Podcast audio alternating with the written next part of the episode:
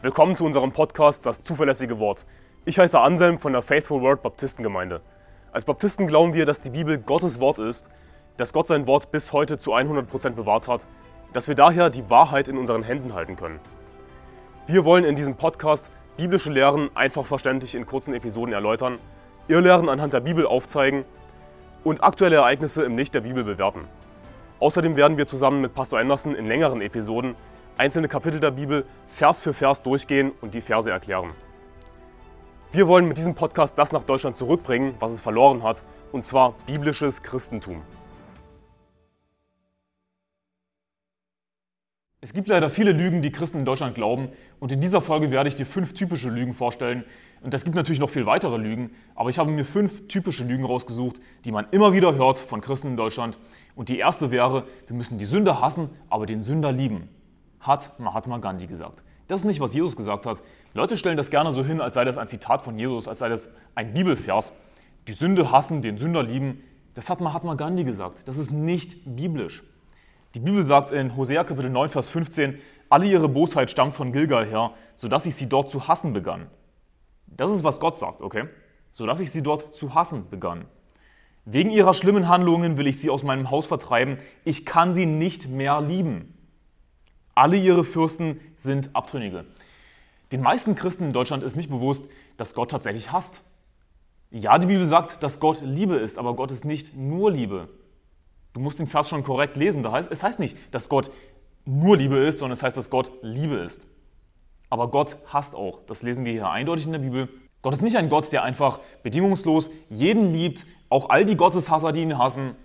Das ist nicht die Wahrheit. Wir lesen hier eindeutig in der Bibel, ja, nicht in deinem Mahatma Gandhi-Zitat, sondern in der Bibel lesen wir, dass es Menschen gibt, die Gott eindeutig hasst, die er nicht mehr liebt. Ja, aber was ist mit Johannes 3, Vers 16? Richtig, die Bibel sagt, dass Gott so sehr die Welt geliebt hat. Amen, Gott hat so sehr die Welt geliebt, das bedeutet jeden Menschen geliebt. Aber siehst du, es gibt die Möglichkeit, dass ein Mensch an den Punkt kommt in seinem Leben, dass Gott ihn nicht mehr liebt. Das heißt, er hat ihn geliebt, aber wir lesen hier eben in Hosea Kapitel 9, Vers 15 in Gottes Wort, ich kann sie nicht mehr lieben. Das heißt, Gott hat sie mal geliebt, richtig? Wenn er sie nicht mehr liebt, dann hat er sie geliebt. Aber er liebt sie nicht mehr. Weil Menschen an einen Punkt kommen können, an dem sie eben Gott verwerfen und sie im Gegenzug von Gott verworfen werden. Und gleich wie sie es nicht für gut fanden, die Menschen Gott in Erkenntnis zu haben. Das heißt, sie haben Gott erkannt, sie haben das Evangelium verstanden, ja, oder sie haben Gott erkannt, ja, dass der Herr der wahrhaftige Gott ist, dass er der lebendige Gott ist, dass er der Retter ist, Jesus Christus. Sie haben ihn abgelehnt. Sie fanden es nicht gut, Gott in Erkenntnis zu haben. Und gleich wie sie es nicht für gut fanden, Gott in Erkenntnis zu haben, hat Gott sie dahin gegeben, in einen verworfenen Sinn zu tun, was sich nicht geziemt. Gott verwirft Menschen, er gibt Menschen auf, er gibt sie dahin. Warum? Weil sie ihn verworfen haben, weil sie nichts von ihm wissen wollten, obwohl sie ihn erkannt haben, obwohl sie die Wahrheit wussten. Sie haben gesagt, ich will mit diesem Gott nichts zu tun haben. Dann sagt Gott, dann verwerfe ich euch, ich hasse euch, ich liebe euch nicht mehr. Oh, wie kannst du sowas sagen, Anselm?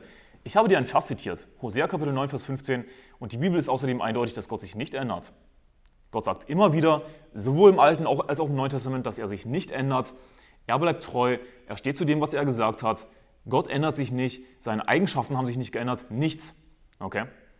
Und die Bibel sagt, ich kann sie nicht mehr lieben. Es gibt Menschen, die Gott nicht mehr liebt, ja, die er verworfen hat, mit denen er fertig ist, die nicht mehr gerettet werden können sogar. Und das betrifft nämlich alle Leute, die Gott abgelehnt haben. Ja? Und nicht einfach aus Ignoranz. Beispielsweise der Apostel Paulus, als er noch Saulus war, er hat schlimm die Gemeinde Gottes verfolgt. Ja? Er hat schlimm Christen verfolgt. Er, er, er war ein furchtbar gottloser Mensch. Das steht völlig außer Zweifel. Aber die Bibel sagt, dass er Gnade gefunden hat, dass er noch gerettet werden konnte, weil er es in Unwissenheit tat, im Unglauben. Er tat es in Unwissenheit, in Ignoranz. Ja, er, er, wusste nicht, was er tat. Das heißt, er hat Gott noch nicht wirklich erkannt zu dem Zeitpunkt. Er tat das alles in Unwissenheit. Und das ist der Grund, warum er noch gerettet werden konnte, warum er noch Gnade gefunden hat bei Gott, warum Gott ihn noch nicht aufgegeben hat. Aber es gibt Leute, die hassen Gott in, in, in vollem Wissen, die lehnen Gott in vollem Wissen der, der Wahrheit ab, in voller Erkenntnis der Wahrheit. Gleich wie sie es nicht für gut fanden, Gott in Erkenntnis zu haben, hat Gott sie dahingegeben, in einen verworfenen Sinn zu tun, was sich nicht geziemt. Also die Bibel ist eindeutig, dass Gott manche Menschen hasst. Ja, und in Römer Kapitel 1 werden diese Leute aufgezählt, Verworfene mit all ihren Eigenschaften. Das heißt, dass sie Gotteshasser sind. Und die Bibel sagt, hasse ich nicht, Herr, die dich hassen und verabscheue ich nicht, die wieder dich aufstehen. Mit vollkommenem Hass hasse ich sie. Sie sind Feinde für mich. Nicht nur Gott hasst manche Menschen, sondern auch wir sollten eben Gottes Feinde hassen. Wenn jemand Gott hasst, dann sollte ich ihn hassen, laut der Bibel. Ja? Ich werde nicht Gottes Feinde lieben, ich werde Gottes Feinde hassen. Warum? Weil ich Gott liebe. Ansonsten würde ich Gott nicht lieben. Diese Aussage, die Sünde hassen, den Sünder lieben, natürlich ist da ein Funke Wahrheit dran. An jeder Lüge ist ein Funke Wahrheit dran. Ich meine, unser Standardmodus, das möchte ich ja auch klar machen, unser Standardmodus sollte Liebe sein. Wir sollten grundsätzlich erstmal mit Liebe auf die Menschen zugehen. Aber wenn wir wissen, dass jemand von Gott verworfen ist, wie zum Beispiel all die Homos, ja, wenn wir wissen, dass jemand Gott hasst, nun dann werden wir sie nicht lieben. Das wäre furchtbar. Dann würden wir uns auf die, auf die Seite von Gottes Feinden stellen wo Gott gesagt hat, dass er sie aufgegeben hat, ja, dass er sie nicht mehr lieben kann, dass er sie hasst. Hosea Kapitel 9, Vers 15. Er begann sie zu hassen wegen ihrer schlimmen Handlungen, will ich sie aus, ihrem, aus meinem Haus vertreiben. Ich kann sie nicht mehr lieben. Gott liebt sie nicht mehr. Es gibt diese Menschen, die von Gott verworfen werden, die Gott nicht mehr liebt. Und hier ist das Ding, spätestens in der Hölle ist für einen Menschen sowieso zu spät. Diese Haltung, dass es nie zu spät ist für jemanden, gerettet zu werden, dass Gott alle Menschen liebt, ist, ist sowas, sowas von komplett an der Wahrheit vorbei. Ich meine, die Menschen, die jetzt in der Hölle sind, die liebt Gott nicht. Ansonsten würde er sie nicht in der Hölle bestrafen für alle Ewigkeit. Nein, Gott liebt nicht jeden Menschen. Wir sollen nicht jeden Menschen lieben. Wir sollen Gottes Feinde hassen.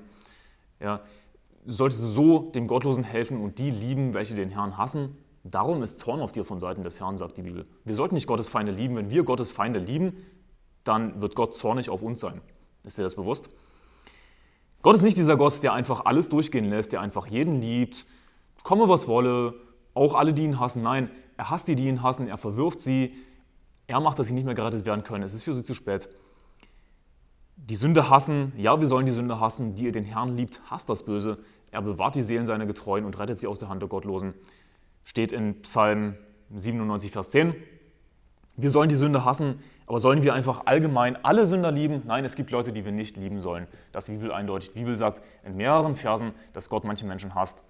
Lass dich nicht ein auf Mahatma Gandhi-Zitate, lass dich auf die Bibel ein, akzeptiere, dass manches in der Bibel ziemlich hart ist. Aber siehst du, das liegt ganz einfach daran, dass diese Welt eben voll von Sünde ist. Und Gott ist ein gerechter Gott, der nicht alles durchgehen lassen wird. Und weißt du was? Ich für meinen Teil will Gott lieben und deswegen will ich eben nicht einfach x-beliebige Gotteshasser alle lieben, auch wenn es noch so furchtbare pädophile Vergewaltiger sind, was auch immer für ein Schmutz, die Gott hassen, laut der Bibel, das, was die Bibel sagt, dass die Gotteshasser sind, die Verworfenen. Ich werde die nicht lieben. Ich, ich will nämlich Gott lieben. Ich will nicht Gottes Feinde lieben, ich will Gott lieben und seine Feinde hassen. Das ist die logische Schlussfolgerung. Du hast ein falsches Bild von Gott, du hast ein falsches Bild von Jesus Christus, wenn du denkst, dass Gott einfach alle Menschen liebt. Nein, Gott liebt nicht alle Menschen. Auch Jesus hat sehr hart gepredigt gegen die Pharisäer. Wenn wir uns ein Vorbild an Jesus nehmen, dann werden wir hart gegen die Irrlehrer predigen, dann werden wir die Irrlehrer nicht lieben, sondern werden sie hassen. Und weißt du, was das extremste Buch der Bibel ist? Das ist nicht ein Buch im Alten Testament, sondern das ist das letzte Buch des Neuen Testaments. Das ist die Offenbarung, in der Jesus Christus selbst die Welt zerstören wird, wie wir sie kennen, und alle Gottlosen verbrennen wird. Und sie werden in den Feuerofen geworfen, sie werden in den Feuersee geworfen, werden bis in alle Ewigkeit bestraft werden, vor den heiligen Engeln und vor dem Lamm, das heißt vor Jesus Christus. Jesus ist derjenige, der ja manche Menschen hasst, weil es für manche Menschen einfach zu spät ist. Ja, Gott liebt sie nicht mehr. Und sie werden zur Hölle fahren. Eigentlich ist das alles nur Logik, aber es gibt einfach Christen, zum Großteil leider falsche Christen, die sich auf so einen Mist einlassen, von wegen, wir müssen alle Leute lieben, einfach den Sünder lieben, egal wen. Eine biblische Aussage wäre, den Sünder lieben, den Verworfenen hassen. Den Sünder lieben, den Verworfenen hassen. Zweite Lüge, das ist die eigentlich die schlimmste Lüge in Deutschland, die man unter sogenannten Christen findet, die nämlich keine Christen sind. Und zwar, dass man sein Heil wieder verlieren könne, dass man seine Errettung wieder verlieren könne. Wenn du Christ bist, dann bist du nicht einfach für immer gerettet, sondern wenn du das und das und das tust oder nicht tust, dann verlierst du deine Errettung. Das ist die schlimmste Lüge überhaupt. Das ist ein falsches Evangelium und ich sage dir jetzt sofort, wenn du das glaubst, dass du dein Heil wieder verlieren könntest, dass du deine Errettung wieder verlieren könntest, dann bist du gar nicht gerettet. Dann glaubst du ein falsches Evangelium. Denn die Bibel sagt eindeutig in Johannes Kapitel 10, Vers 27, meine Schafe hören meine Stimme und ich kenne sie und sie folgen mir nach und ich gebe ihnen ewiges Leben und sie werden in Ewigkeit nicht verloren gehen und niemand wird sie aus meiner Hand reißen. Mein Vater, der sie mir gegeben hat, ist größer als alle und niemand kann sie aus der Hand meines Vaters reißen. ich gebe ihnen, Vers 28, ich gebe ihnen ewiges Leben, sie werden in Ewigkeit nicht verloren gehen. In Ewigkeit nicht verloren gehen bedeutet in Ewigkeit nicht verloren zu gehen. So einfach ist das. Wenn du einmal gerettet bist, dann bist du für immer gerettet. Aber kann ich ja tun und lassen, was ich will? Ja, richtig. Du könntest rein theoretisch tun und lassen, was du willst und bist trotzdem gerettet, kommst trotzdem in den Himmel. Richtig. Du musst nur einmal an Jesus geglaubt haben, sein, dein Vertrauen auf ihn gesetzt haben, dass er für dich gestorben ist, begraben ist, begraben wurde und auferstanden ist. Er hat für dich bezahlt, er hat für deine Sünden bezahlt. Du kannst dem nichts hinzufügen. Du musst einfach nur an Jesus glauben. Die Bibel sagt, glaube an den Herrn Jesus Christus, so wirst du gerettet werden, du in dein Haus. Einmal gerettet, immer gerettet. Es ist ewiges Leben. Wenn du es verlieren könntest, dann denk, denk mit, okay? Dann müsstest du irgendetwas tun oder lassen, um gerettet zu bleiben. Damit ist deine Errettung von dir abhängig, dass du dich an Gott festhältst. Aber die Bibel sagt in Johannes 10, 28, Niemand wird sie aus meiner Hand reißen. Vers 29, mein Vater, der sie mir gegeben hat, ist größer als alle und niemand kann sie aus der Hand meines Vaters reißen. Ich und der Vater sind eins. Siehst du, wenn du gerettet bist, dann bist du Gottes Kind, dann bist du in der Hand des Vaters. Wenn du dich festhalten müsstest mit deiner eigenen Kraft, um gerettet zu bleiben, irgendwie durch gute Werke festhalten oder durch nicht zu viel Sünde festhalten, wozu brauchst du dann Gott überhaupt? Wenn du dich einfach selbst festhalten kannst. Dann, kannst du, dann hältst du dich selbst fest und fertig weil du einfach nicht sündigst, einfach so ein toller Mensch bist, dass du einfach durch deine eigenen Werke in den Himmel kommst. Das ist, worauf das hinausläuft. Dann bräuchtest du Gott gar nicht. Aber siehst du, die Bibel sagt, dass Gott dich festhält, wenn du einmal gerettet bist, dass der Vater dich in der Hand hält. Und die Bibel sagt auch, dass Gott natürlich, äh, Jesus sagt, wie mein Vater, der sie mir gegeben hat, ist größer als alle. Siehst du, wenn du dich losreißen könntest aus der Hand Gottes, dann müsstest du stärker sein als Gott, der Vater, dann müsstest du größer sein als Gott, der Vater. Bist du aber nicht. Wenn Gott dich hält, dann hält er dich, komme was wolle. Und du kannst dich nicht losreißen. Niemand kann sie aus der Hand meines Vaters reißen. Wenn niemand dich aus der Hand des Vaters reißen kann, wie Jesus sagt, dann bist du nicht dieser jemand. Denn es heißt niemand. Ja, es gibt niemanden. Das schließt dich ein. Du kannst dich nicht losreißen von Gott. Einmal gerettet, immer gerettet. Das ist das Tolle am Evangelium. Ja? Ansonsten wäre es gar keine frohe Botschaft. Warum ist das Evangelium so eine frohe Botschaft? Weil wir eben ein für alle Mal ewiges Leben haben, Sicherheit, ja, eine, eine tolle Zukunft im Himmel, einfach nur durch den Glauben, es ist ein Geschenk. Siehst du, wenn du noch irgendwas tun müsstest, um gerettet zu bleiben, dann wäre es kein Geschenk mehr. Was ist das für ein Geschenk, wenn ich dir, was weiß ich, diese Bibel zum Geburtstag schenke und sage, aber jetzt musst du immer nett zu mir sein, wir dürfen uns nie wieder streiten, du musst, was weiß ich, dies und das tun, das ist kein Geschenk. Damit wäre es eher Lohn oder dann, dann, hätte, dann hättest du das von mir gekauft das ist kein Geschenk. Die Bibel sagt aber, dass das ewige Leben Gottes Geschenk ist. Ja? Römer Kapitel 6, Vers 23. Einmal gerettet, immer gerettet. Wenn du das nicht glaubst, dann bist du nicht gerettet. Dann vertraust du immer noch auf dich, auf deine guten Werke und du wirst zur Hölle fahren. Und es, es gibt diese Leute, die sagen, ach, das ist billige Gnade. Nein, weißt du was, ist nicht billige Gnade, es ist kostenlose Gnade. Billige Gnade ist ein Widerspruch in sich selbst, weil billig bedeuten würde, dass du immer noch ein bisschen was bezahlen musst. Aber für Gnade kannst du gar nichts bezahlen, ansonsten ist es keine Gnade mehr. Die Bibel sagt in Römer Kapitel 11, in Vers 6, wenn aber aus Gnade, so ist es nicht mehr um der Werke willen, sonst ist die Gnade nicht mehr Gnade. Wenn aber um der Werke willen, so ist es nicht mehr Gnade, sonst ist das Werk nicht mehr Werk. Siehst du, du musst dich für eins entscheiden. Wenn du sagst, ja, ich bin aus Gnade durch den Glauben gerettet, aber ich darf nicht das und das tun, ich darf mich nicht von Gott lossagen, ansonsten bin ich nicht mehr gerettet, dann ist das Gnade plus Werke. Aber dann sagt die Bibel, wenn aber aus Gnade, so ist nicht mehr um der Werke willen, sonst ist die Gnade nicht mehr Gnade. Wenn du Werke hinzufügst, dann ist die Gnade nicht mehr Gnade. Dann kannst du nicht sagen, dass du aus Gnade gerettet bist durch den Glauben. Dann bist du durch Werke gerettet.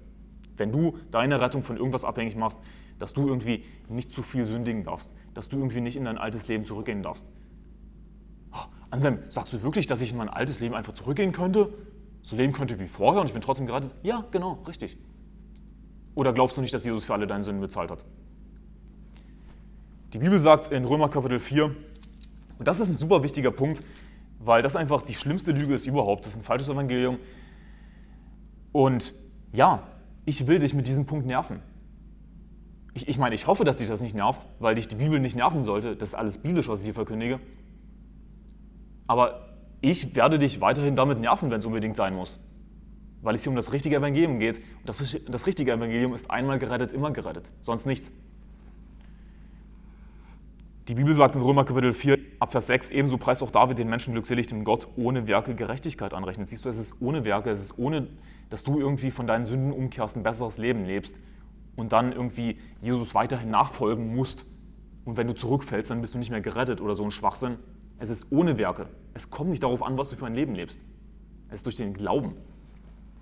dass wir in den Himmel kommen, dass wir ewiges Leben haben. Wenn wir ewiges Leben haben, dann ist es ewig. Wenn Gott es dir wieder wegnehmen würde, das ewige Leben, dann war es von vornherein nicht ewig, dann hätte Gott gelogen. Die Bibel sagt aber in Titus Kapitel 1, Vers 2, aufgrund der Hoffnung des ewigen Lebens, dass Gott, der nicht lügen kann, vor ewigen Zeiten verheißen hat. Gott kann dir das ewige Leben nicht wegnehmen. Ansonsten würde er nämlich sich selbst verleugnen.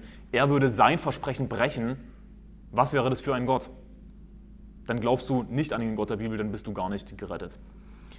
Römer Kapitel 4, Vers 7, glückselig sind die, deren Gesetzlosigkeiten vergeben und deren Sünden zugedeckt sind. Wenn du an Jesus Christus glaubst, dann sind deine früheren Sünden, alles, was du getan hast in deinem früheren Leben, das ist alles zugedeckt. Ja? Aber was jetzt mit den Sünden, die du noch begehen wirst, später in deinem Leben? Die Bibel sagt in Vers 8, glückselig ist der Mann, dem der Herr die Sünde nicht anrechnet. Das heißt, wenn du jetzt als Christ sündigst, was du sowieso tun wirst, weil wir alle nun mal Sünder sind, das ist schade, das ist traurig, aber das ist aber die Realität, ja, dann sagt die Bibel, dass Gott dir deine Sünden nicht mehr anrechnen wird. Du bist sozusagen immun gegenüber der Sünde. Nicht in dem Sinne, dass du gar nicht mehr sündigst, aber das, was du sündigst, das wird keinen Effekt mehr haben in dem Sinne, dass du eben nicht verloren gehst. Du bist somit sozusagen immun gegenüber der Sünde. Gott wird dir deine Sünden nicht mehr anrechnen, weil du eben eine neue Schöpfung bist in Christus. Du hast die neue Kreatur, du hast den Geist. Ja? Und das Fleisch, das bist nicht mehr du selbst. Gott wird dir deine zukünftigen Sünden, die du begehen wirst, nicht anrechnen. Du wirst nicht zur Hölle fahren, sondern du kommst in den Himmel. Natürlich wirst du auf dieser Erde bestraft werden für deine Sünden als Christ, weil Gott will, dass du als sein Kind ein gerechtes Leben führst. Wenn du nicht bestraft wirst, dann bist du gar nicht gerettet. Das ist die Bibel eindeutig. Aber du hast ewiges Leben, auch wenn du ein verbocktes Leben hast, ein, ein schlechtes Leben führst als Christ, was nicht so sein sollte, aber wenn es der Fall ist, du kommst trotzdem in den Himmel, du bist gerettet, einmal gerettet, immer gerettet. Du solltest dir auch meine Predigt anschauen, einmal gerettet, immer gerettet, die werde ich hier verlinken und in der Beschreibung. Die dritte Lüge ist, ey Bruder, wir sind unter der Gnade, ja, all diese Regeln und Gesetze, die gelten nicht mehr, Alter. Wozu all diese Regeln und Gesetze ansehen? Willst du uns unter das Gesetz bringen? Siehst du, hier ist die, hier ist die eine Seite. Wenn ich sage, einmal gerettet, immer gerettet, dann sagen Leute, oh, ist billige Gnade, du kannst hier einfach so weiterleben wie vorher. Du Heuchler, Glaubst du, dass du gut genug bist, um in den Himmel zu kommen? Das ist Schwachsinn, das ist dumm, sowas zu sagen.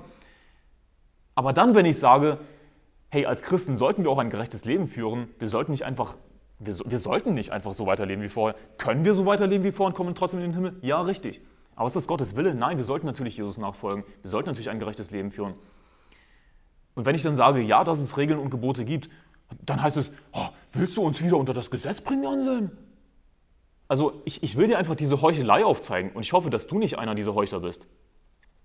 Die auf der einen Seite sagen, du kannst nicht einfach so weiterleben wie vorher, aber dann sagen diese Heuchler, willst du uns unter das Gesetz bringen? Auch wenn ich nur ein einziges winziges Wörtchen sage, das irgendwas mit Gesetz, irgendwas mit Regeln zu tun hat, willst du uns unter das Gesetz bringen? Moral ist nicht einfach aufgehoben. Was meine ich damit? Ich, ich gebe dir ein Beispiel, perfektes Beispiel. Ja? Ein Bruder hat auf Facebook ein Video gepostet von Pastor Anderson, von meinem Pastor, in dem er erklärt hat, dass Frauen eben keine Hosen tragen sollten. Anhand der Bibel erklärt. Das ist nicht das Thema des Videos, aber es, es ist natürlich ein kompletter Kommentarkrieg ausgebrochen, weil Christen einfach nicht hören wollen, dass es heutzutage tatsächlich noch Moral gibt, ja, dass es Dinge gibt, die falsch sind, die wir als Christen nicht tun sollten.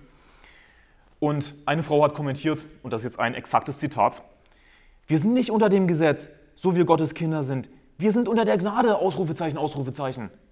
Ich kann rumlaufen, wie ich will. Ja, das ist exaktes Zitat. Ich kann rumlaufen, wie ich will. Dann lauf doch nackt rum, wenn du rumlaufen kannst, wie du willst. Oh, aber, aber das meine ich nicht, Anselm. Ja, aber was meinst du dann? Du, es gibt immer noch Moral im Neuen Testament.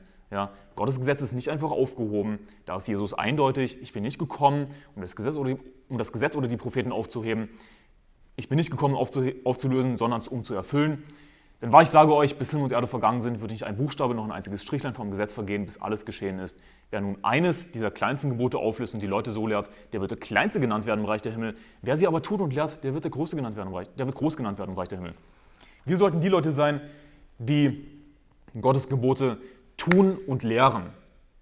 Oder willst du etwa nicht groß sein im Reich der Himmel? Siehst du, wenn du einfach so weiterlebst als Christ wie vorher, dann kommst du trotzdem in den Himmel. Du kannst richtig tun und lassen, was du willst. Du bist trotzdem gerettet. Du wirst aber klein sein im Reich der Himmel. Das heißt, du wirst keine Belohnungen haben. Du wirst nicht irgendwie über, was weiß ich, wie viele Königreiche herrschen im Millennium. Du wirst klein sein im Reich der Himmel. Hey, preis den Herrn, du wirst im Himmel sein, du bist gerettet. Gott sei Dank hat Jesus dir deine Sünden vergeben. Gott sei Dank ist Gott so gnädig. dass wir einfach nur an ihn glauben müssen und haben ewiges Leben. Aber hey, wir sollten uns auch Belohnungen sammeln. Oder willst du dir etwa keine Belohnungen sammeln im Himmel? Ich meine, das ist doch irgendwie logisch, oder? Aber um Belohnung zu sammeln, müssen wir natürlich auch die Werke tun, müssen wir natürlich Jesus nachfolgen. Logischerweise. Ansonsten wären es keine Belohnungen, wenn wir dafür nichts tun müssten. Und die Bibel ist eindeutig im Neuen Testament. Das sagt Jesus, wer meine Gebote hat und sie hält, der ist es, der mich liebt. Also Jesus sagt nicht, hey, das wäre cool, wenn ihr meine Vorschläge haltet. Das ist dieser Hippie-Jesus, dieser falsche Jesus, an den Christen heutzutage glauben. Nein, Jesus sagt, wer meine Gebote hat und sie hält, der ist es, der mich liebt. Gebote sind Gebote sind Gebote, keine Vorschläge. Es gibt auch Gebote im Neuen Testament, Überraschung. Und vor allem hat sich an der Moral nichts geändert. Es gibt immer noch Moral, es ist immer noch falsch, jemanden zu töten, es ist immer noch falsch, nackt rumzulaufen, es ist immer noch falsch, ja, zu lügen. Ist Jesus dafür gestorben, dass du morden kannst? Ist Jesus dafür gestorben, dass du stehlen kannst? Ist Jesus dafür gestorben, dass du lügen kannst? Das ist dumm. Es gibt natürlich immer noch Moral. Und rate mal was, was der ultimative Standard für Moral ist, ist es das Gesetz. Überraschung. Weil du willst uns unter das Gesetz bringen. Nein, ich habe dir soeben erklärt, dass wir gerettet sind, ein für alle Mal, unabhängig von dem, was wir tun. Wir können tun und lassen, was wir wollen. Wir sind trotzdem gerettet. Ich sage dir aber nicht, dass es eine gute Idee ist, sondern ich sage dir, dass du dir auch Belohnungen im Himmel sammeln solltest, ein gerechtes Leben leben solltest. Und dazu müssen wir natürlich Jesus nachfolgen, tun, was er uns sagt. Und hier ist das Ding. Im Neuen Testament ist es nicht so, dass wir buchstäblich dem Gesetz folgen. Ja. Und, und das ist wichtig zu erklären. Wir führen nicht ein gerechtes Leben im Neuen Testament, indem wir uns anstrengen, das Gesetz zu halten. Das Gesetz zeigt uns die Sünde auf, das ist, was die Bibel sagt.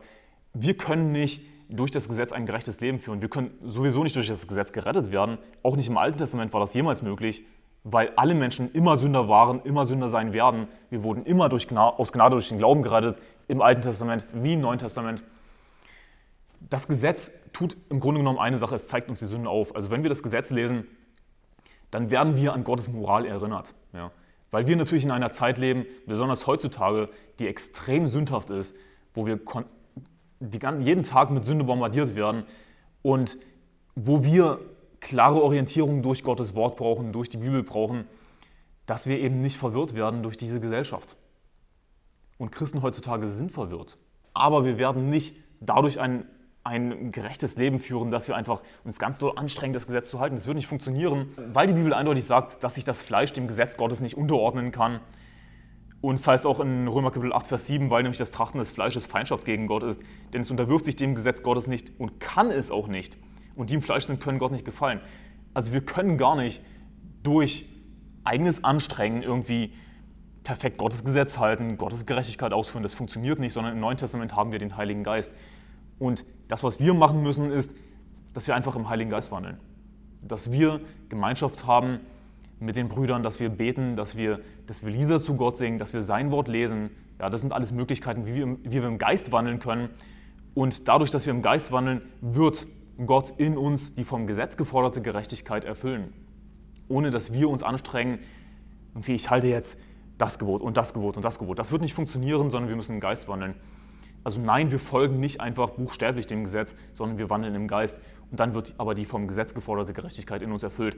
Zu diesem Thema habe ich auch schon ein Video gemacht, das werde ich dir hier verlinken und in der Beschreibung. Vierte Lüge, ja, die erste Lüge war, die Sünder hassen, den Sünder lieben. Ja, Gott liebt alle, wir sollen alle Menschen lieben. Das ist falsch. Es gibt Menschen, die Gott hasst, die wir auch hassen sollen. Ansonsten würden wir Gott nämlich gar nicht lieben. Die zweite Lüge ist, dass wir unser Heil verlieren könnten. Falsches Evangelium, größte Lüge überhaupt. Ich hasse das. Wenn du das glaubst, bist du nicht gerettet. Du musst an einmal gerettet, immer gerettet glauben. Und das biblische Evangelium, das ein Geschenk ist, dass Jesus alles für dich getan hat. Ja, du kannst so weiterleben wie vorher, bist trotzdem gerettet. Aber sollen wir das tun? Natürlich nicht. Ja? Es gibt diese Leute, die sagen, dann aber auf der anderen Seite, ja, wir sind aber unter der Gnade, Anselm, bring uns nicht unter das Gesetz. Aber ich bringe niemanden unter das Gesetz. Ich sage nur, hey, dass es immer noch Moral gibt ja, und dass wir im Geist wandeln sollten, um ein gerechtes Leben zu führen, dass es immer noch Gebote gibt. Die vierte Lüge ist, nicht richten. Und all diese Pseudochristen heutzutage, sie, sie stellen das einfach wie ein Gebot Gottes hin. Du sollst nicht richten. Zeigen mir Kapitel und Vers, wo das steht. Ah, das, das, hat Jesus gesagt, dass wir nicht richten sollen. Dann zitiere ich dir jetzt die Verse, die gerne missbraucht werden, um das zu lehren. Okay? Matthäus Kapitel 7, richtet nicht, damit ihr nicht gerichtet werdet, denn mit demselben Gericht, mit dem ihr richtet, werdet ihr gerichtet werden. Und mit demselben Maß, mit dem ihr anderen zumesst, wird auch euch zugemessen werden. Was siehst du aber den Splitter im Auge deines Bruders und den Balken in deinem Auge bemerkst du nicht? Oder wie kannst du zu, zu deinem Bruder sagen, halt, lass mich den Splitter aus deinem Auge ziehen? Und siehe, der Balken ist in deinem Auge. Du Heuchler, ziehe zuerst den Balken aus deinem Auge und dann wirst du klar sehen, um den Splitter aus dem Auge deines Bruders zu ziehen. Sagt Jesus hier, dass wir gar nicht den Splitter aus dem Auge unseres Bruders ziehen sollen, dass wir es gar nicht tun dürfen, jemanden zu richten, jemanden zurechtzuweisen, über jemanden zu urteilen? Du liegst falsch, das ist falsch oder du bist ein Irrlehrer? Nein, sondern wir, wir sollen keine Heuchler sein. Das ist das, worum es hier wirklich geht. Matthäus Kapitel 7 in den ersten fünf Versen, dass wir keine Heuchler sein sollen. Wir sollen keine Heuchler sein, wenn wir richten, und das ist etwas, was Gott im Grunde genommen von uns fordert.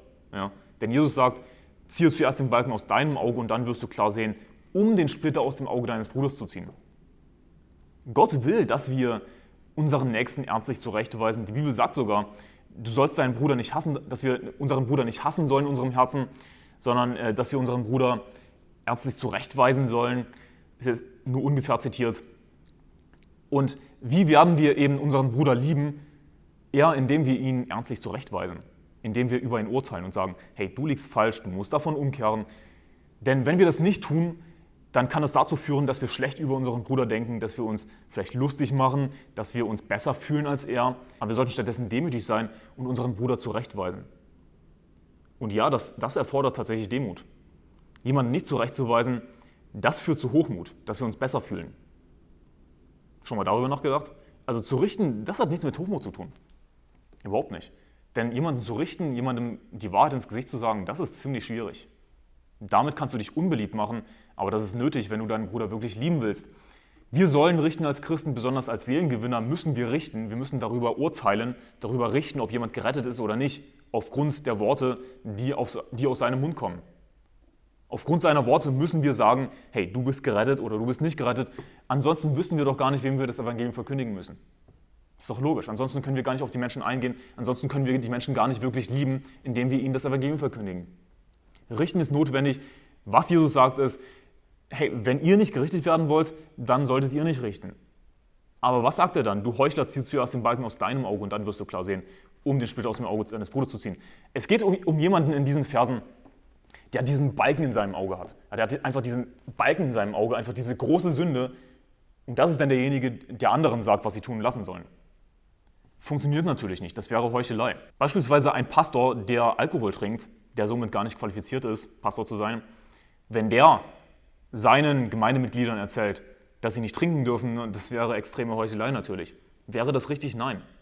Dieser Pastor sollte nicht urteilen und dieser Pastor sollte überhaupt gar kein Pastor sein. Das ist jetzt natürlich ein extremes Beispiel, das ich nehme, aber ein extremes Beispiel, das es hundertfach gibt in Deutschland. Das sind wahrscheinlich die meisten Pastoren in Deutschland, die Alkohol trinken, genauso wie alle anderen weltlichen Menschen. Sollte nicht so sein.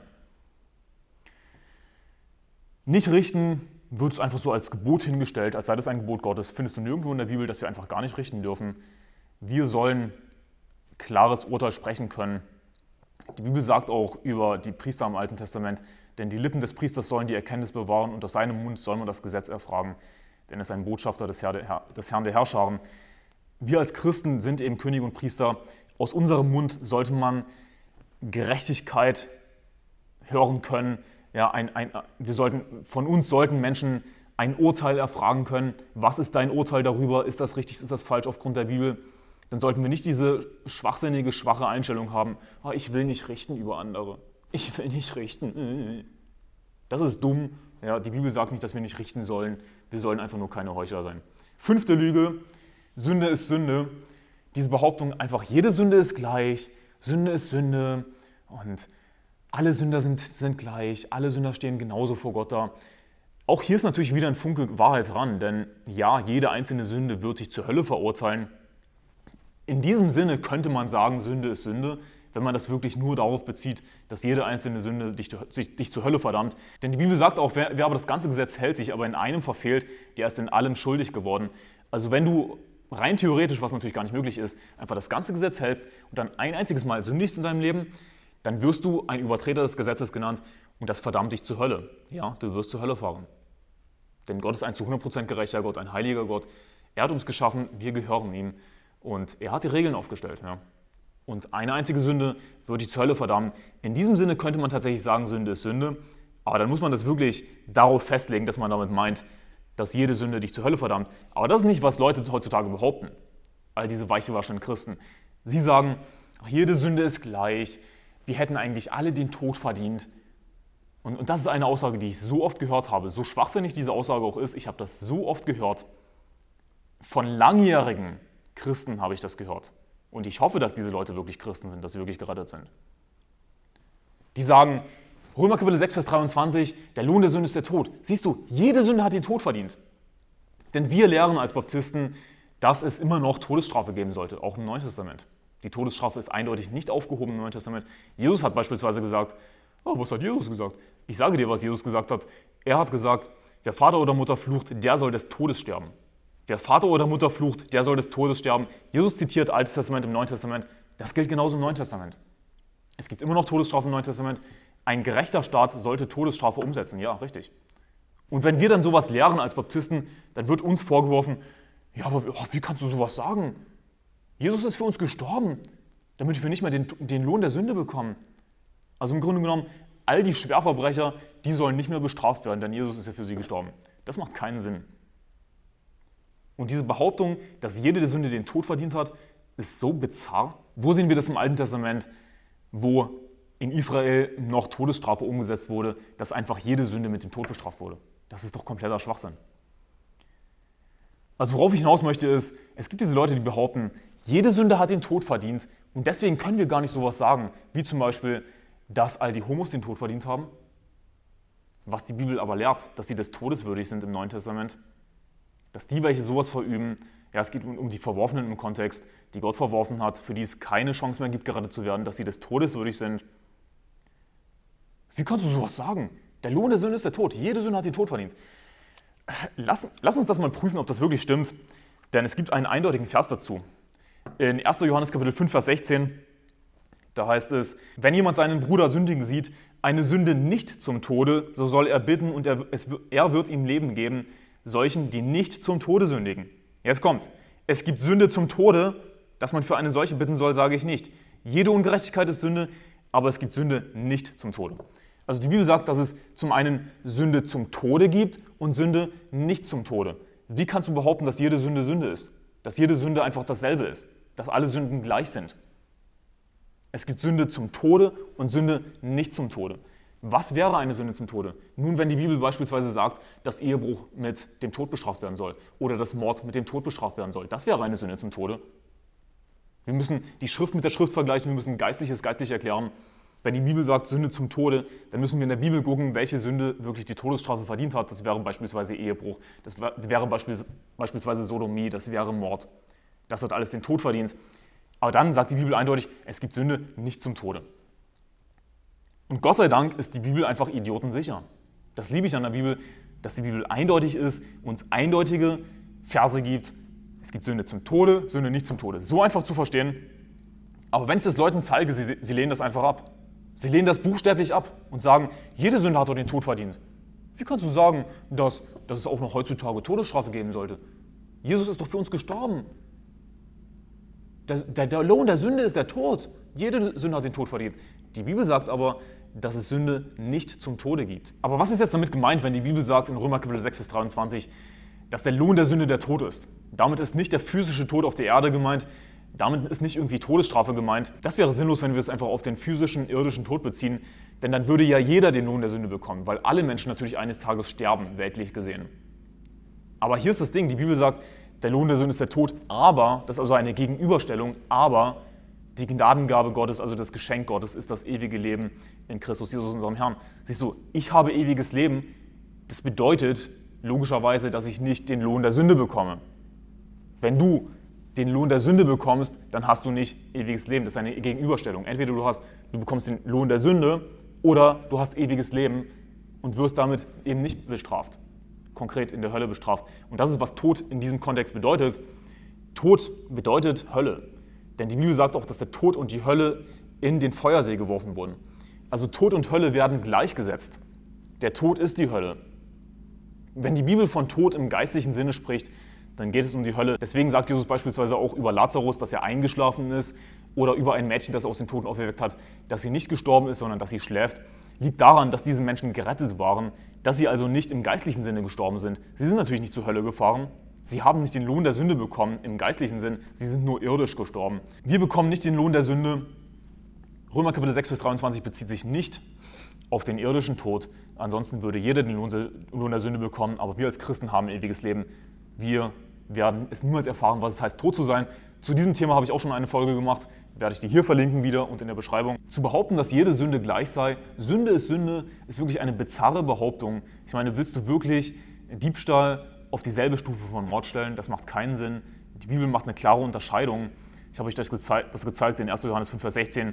Jesus sagt außerdem zu den Pharisäern, Wehe euch, ihr schriftgelehrten Pharisäer, dass ihr die Häuser der Witwen fresst und zum Schein lange betet, darum werdet ihr ein schwereres Gericht empfangen. Also es gibt Leute, eindeutig laut der Bibel, die ein schwereres Gericht empfangen werden, die eine schwerere Verdammnis empfangen werden. Das bedeutet, dass sie schwerer bestraft werden in der Hölle. Jeder Sünder fährt zur Hölle, wenn er nicht an Jesus Christus glaubt. Aber es gibt Leute, die werden schwerer bestraft in der Hölle, die werden schlimmer bestraft. Jesus sagt das eindeutig über die Pharisäer, dass sie das schwerere Gericht empfangen werden. Sie werden eine schwerere Verdammnis, eine schwerere Strafe in der Hölle erleiden müssen. Es gibt also eine eindeutige Abstufung von Sünde. Es gibt Sünden, für die du schlimmer bestraft werden würdest in der Hölle. Eindeutig. Und deswegen gibt es das große weiße Throngericht, in dem eben die Bücher geöffnet werden und die Toten werden gerichtet nach ihren Werken, wo also nochmal festgestellt wird, derjenige hat das getan, derjenige hat das und das getan und dann werden sie alle bestraft nach ihren Werken und werden entweder eine schwerere Verdammnis in der Hölle bekommen oder eine etwas leichtere Verdammnis in der Hölle. Jeder Ungläubige wird in der Hölle sein für alle Ewigkeit. Aber es gibt eine Abstufung, es gibt schwerere Verdammnis. Jesus spricht davon eindeutig. Sünde ist nicht Sünde. Das ist eine bizarre Behauptung, macht keinen Sinn.